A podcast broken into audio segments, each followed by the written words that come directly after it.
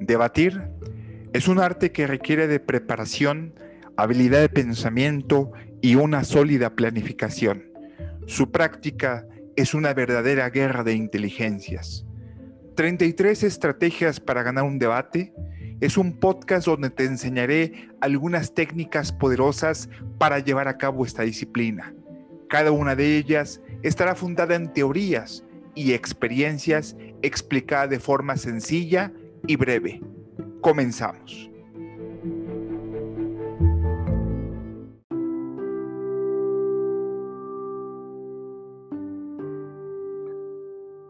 Hola, ¿cómo están? bienvenidos a otro episodio más de este humilde podcast que estoy elaborando para todos ustedes mediante la plataforma de Spotify, así como de otras plataformas como Google Podcast y otras que me está permitiendo mi eh, eh, aplicación que se denomina Anchor o Anchor, que es la que estoy utilizando para la distribución de este contenido que estoy llevando a cabo. Te recuerdo mi nombre, yo soy Joel Chichinaraos. Ya me ha, seguramente me podrás identificar con otros podcasts que ya tengo en estas plataformas que ya he referido, como lo es el de eh, oratoria política aplicada para campañas electorales y para este podcast que le he denominado 33 estrategias para ganar un debate.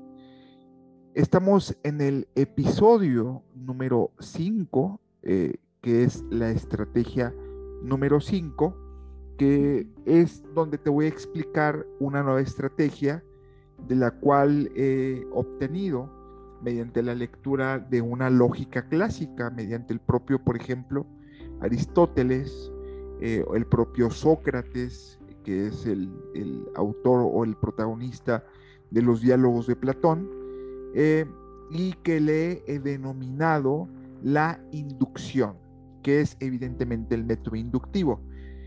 El método inductivo, que es algo que eh, se llama, es un método que para llegar a un punto, una conclusión que va de lo general a lo particular.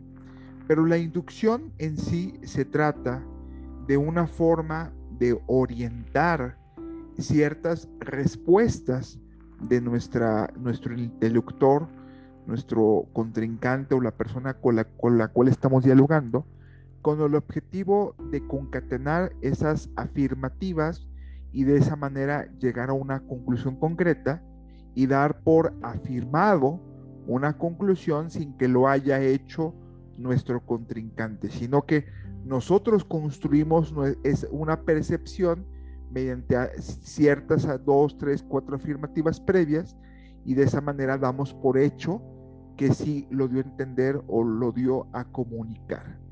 Esto lo, lo, ya lo comenté, lo utiliza mucho la mayéutica de Sócrates, que es también, si, para quien ya lo leyó, es, utiliza un método donde obtiene ciertas afirmativas que va construyendo, va concatenando y va de esa manera orientando eh, el cerebro, la lógica de las personas para llegar a ciertas conclusiones concretas.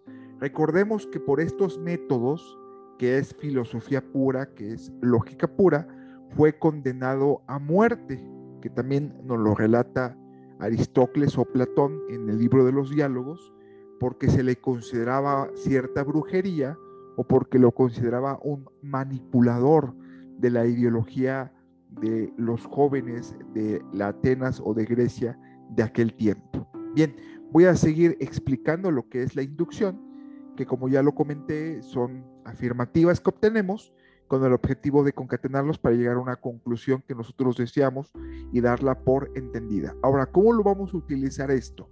Esto lo utilizamos cuando sabemos que nuestro contrincante tiene una postura completamente fija sobre algún tema. Sabemos que si nosotros le preguntamos sobre algún tema, nos va a decir que sí, nos va a decir que no, ya sabemos qué piensa, o es muy clara su posición sobre el caso concreto. Entonces, si nosotros lo hacemos de manera directa, le preguntamos sin otra cuestión, sino de manera directa si está de acuerdo o si no está de acuerdo, no vamos a obtener absolutamente nada porque evidentemente va a tener una respuesta consciente porque es una respuesta, es una pregunta concreta. Para ello entonces, para orientar su respuesta hacia un polo completamente diferente al que queremos y nosotros queremos demostrar lo contrario, convencerlo de lo contrario, o que el público aprecie una verdad completamente contraria a lo que hubiera sido su respuesta concreta, entonces nosotros ocultamos nuestra intención mediante ciertas preguntas aleatorias para que obtengamos afirmativas eh, y una vez que acaban esas afirmativas, las relacionamos y sacamos una conclusión concreta como si hubiera afirmado algo que nunca afirmó, sino que nosotros construimos una verdad mediante afirmativas que nos ha dado la persona que nos estuvo contestando. Ahora, no hay nada que un ejemplo para que lo podamos entender esta cuestión a cabalidad, porque no todos son conceptos, sino que también hay que irnos al mundo de la práctica. Por ejemplo, si nosotros sabemos o tenemos claridad que la persona está en contra de que las personas del mismo sexo o las personas gays o u homosexuales adopten niños, y si nosotros le sabemos que si le preguntamos de manera directa está de acuerdo, nos va a contestar que no. Por lo tanto, ocultamos nuestra intención y le hacemos ciertas preguntas previas, como, puede, como son las siguientes. Primera pregunta, ¿crees en la figura de familia? ¿Crees que la figura de familia es importante? Segunda pregunta, ¿consideras justo que haya muchos niños en el mundo que no tienen hogar? Tercera pregunta, ¿crees que todos aquellos esfuerzos que redundan en la construcción de nuevas familias deben de verse apoyados por todos nosotros? Cuarta pregunta, ¿colaborarías en esfuerzos para hacer posible que más niños tengan una familia amorosa donde crecer?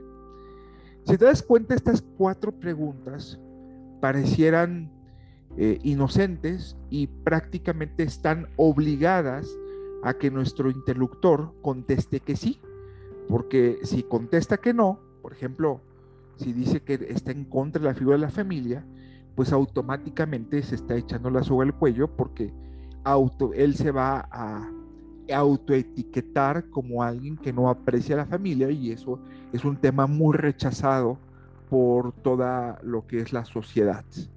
También eh, la segunda pregunta, pues evidentemente está obligado a contestar que sí, porque si no, si considera que es justo que haya muchos niños sin hogar, pues evidentemente también se va a autoetiquetar como una persona poco sensible. Y de la misma manera el resto de las preguntas. Se va a ver mal que no apoye aquellos esfuerzos de colaboración para que más niños tengan hogar en el mundo o para que se construyan familias amorosas, porque es lo que necesita prácticamente nuestra sociedad. Si te das cuenta, todas están orientadas, inducidas para contestar que sí.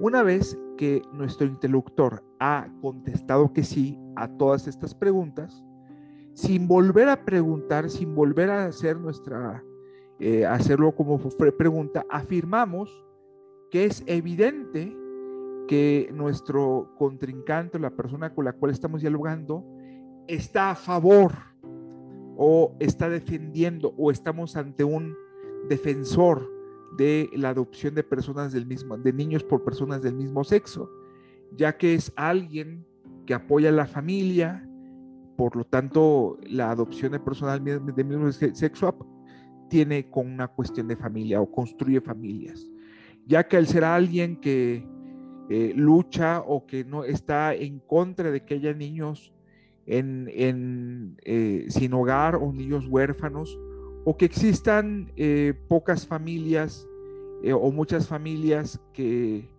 buscan niños y que buscan construir una familia amorosa para ellos, y que él al mismo tiempo es una persona que está dispuesta a colaborar para que esto sea posible. El, recordemos que el matrimonio o la adopción de personas de, niños por personas del mismo sexo trae estos beneficios. Por lo tanto, al estar en favor de estos beneficios, entendemos que esta persona está a favor de la adopción por personas del mismo sexo. Hacemos esa afirmativa, es decir, estamos concatenando la respuesta, los beneficios, las ideas que eh, dio a entender y al final las estamos orientando para decir que está a favor de esta posición que si nosotros lo hubiéramos dicho de manera directa, hubiera dicho que está completamente en contra.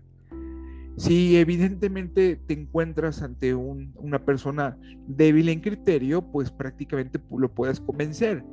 Pero al final esto se trata de construir una verdad, de construir una percepción a partir de ciertas afirmativas y de las propias respuestas que nos proporcionó la persona con la, con la cual estamos dialogando.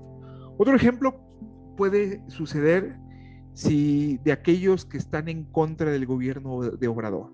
Si les preguntamos si están a favor del gobierno de Obrador, sabemos y tenemos la firmeza de que nos van a decir que están completamente en contra. Por lo tanto, ocultamos nuestra intención como lo hicimos anteriormente mediante preguntas aleatorias para obtener ciertas respuestas y al final lo vamos a concatenar. Por ejemplo, podemos hacer estas cuatro preguntas. Primera pregunta, ¿crees que apoyar a las personas adultas es importante? Segunda pregunta, ¿consideras que la honestidad es un valor que debe ser prioritario tanto en la vida pública como en la vida privada? Tercera pregunta, ¿consideras que combatir la, corrupción es importante? Cuarta pregunta es, ¿consideras que el apoyo a la clase desprotegida debe ser fundamental para cualquier gobierno? Si te das cuenta, ninguna de ellas tiene que ver con el gobierno obrador. Son preguntas que están diseñadas para contestar un sí. Entonces, al final, inducimos esos sí o afirmativas para decir lo siguiente. Es evidente que esta persona está a favor del gobierno obrador, ya que eh, el gobierno obrador apoya a las personas adultas, se basa en la honestidad, es el gobierno que más ha combatido la corrupción y es el gobierno que pone por delante la protección de los pobres. Y al ser estos cuatro elementos una característica del gobierno obrador y al ser aceptados por mi contrincante o por la persona con la cual estoy dialogando, entonces entendemos o llegamos a la conclusión que es una persona simpatizante del gobierno de Obrador. ¿Te das cuenta cómo al final lo que hice fue concatenar las afirmativas y orientarlas o inducirlas hacia una posición que evidentemente no es verdad, pero por el solo hecho de haber obtenido estas respuestas de manera inconsciente, se crea una percepción como si lo fuera. Esto cuando te encuentras a alguien débil de razonamiento o débil de criterio, pues te lo va a tomar como un argumento completamente poderoso o incluso como una herramienta de convencimiento para triunfar en ese debate en el cual estás concursando. Y un, último ejemplo que quizá lo puedes utilizar de manera más común en tu vida cotidiana. Por ejemplo, el hijo sabe que el papá no le va a dejar salir con los amigos.